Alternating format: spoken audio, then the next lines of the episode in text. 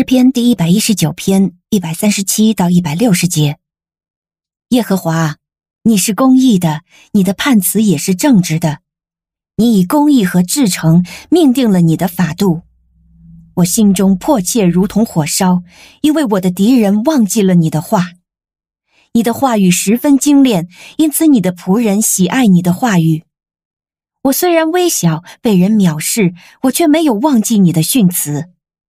你的公义是永远的公义，你的律法是可信可靠的。我遭遇患难和困苦，但你的命令仍是我欢喜的。你的法度永远是公义的，求你赐我悟性，好让我存活。耶和华，我一心呼求你，求你应允我，我必遵守你的律例。我向你呼求，求你救我，我必谨守你的法度。天还未亮，我就呼求救助，我所仰望的就是你的话。我整夜睁开眼睛，为要默想你的话语。耶和华，求你照着你的慈爱垂听我的声音，求你按着你的公正使我存活。追求奸恶的人临近了，他们远离你的律法。耶和华，你和我十分接近，你的一切命令都是可信可靠的。我从你的法度早已知道，这些法度是你立定存到永远的。求你查看我的苦难，搭救我，因为我没有忘记你的律法。求你为我的案件申辩，救赎我，按着你的应许使我存活。救恩远离恶人，因为他们不寻求你的律例。耶和华，你的怜悯浩大，求你照着你的公正使我存活。逼迫我的和抵挡我的很多，但我没有偏离你的法度。我看见诡诈的人就讨厌，因为他们不遵守你的话语。你看我多么爱你的训词，耶和华，求你按着你的慈爱使我存活。你的话的总纲就是真理，你一切公义的典章要存到永远。您现在收听的是天赋爸爸说话网。所赐的迦南美地是流奶与蜜之地，上帝的话语比蜜还要甘甜呢。我是拥蜜使者永恩，我是蜜蜜，让我们一起在天父的话语里勇敢探蜜，蜜得甘蜜，得蜜得利得胜。亲爱的弟兄姐妹平安，我是秘密，今天换我来陪伴大家，继续在诗篇第一百一十九篇的一百三十七到一百六十节的这段范围当中，来领受从神而来的亮光哦。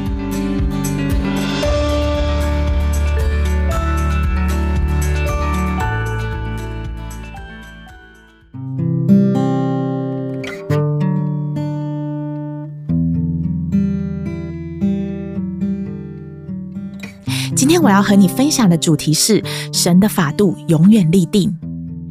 感谢主，当我在默想今天的经文啊，非常的阿闷。诗人在一百四十节说：“你的话极其精炼，所以你的仆人喜爱。”是的，虽然圣经很厚，但是这里每一句被记载下来的话语都是神所默示的。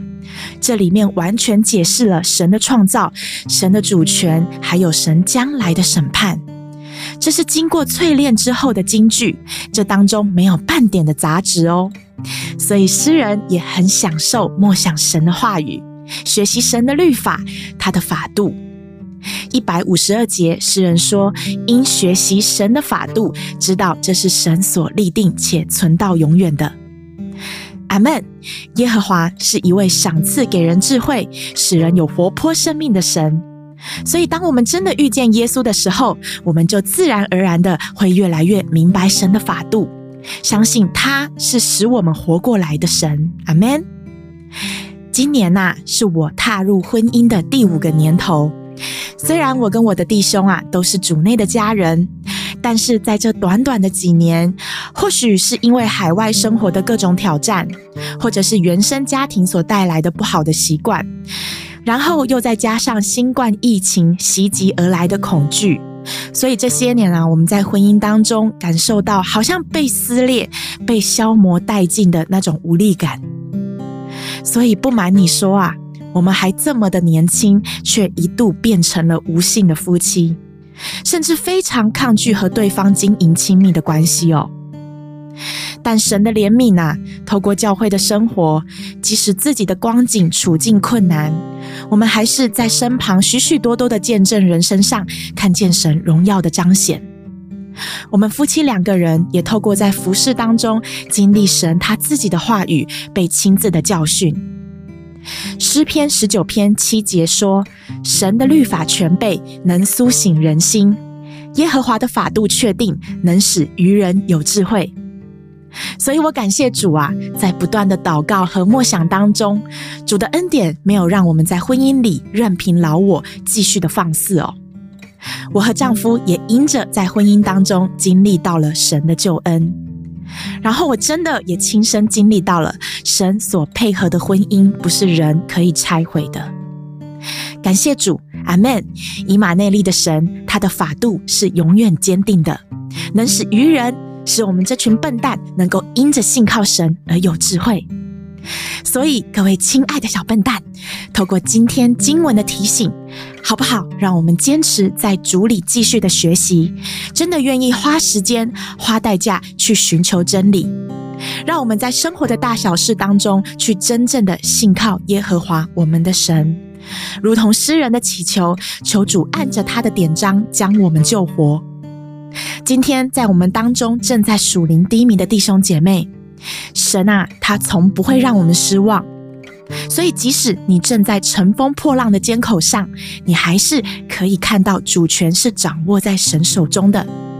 所以，要勇敢的相信，过去你所听到的那一些从神而来的话语都会兑现，因为今天的经文也让我们看到神的法度是永远立定着的。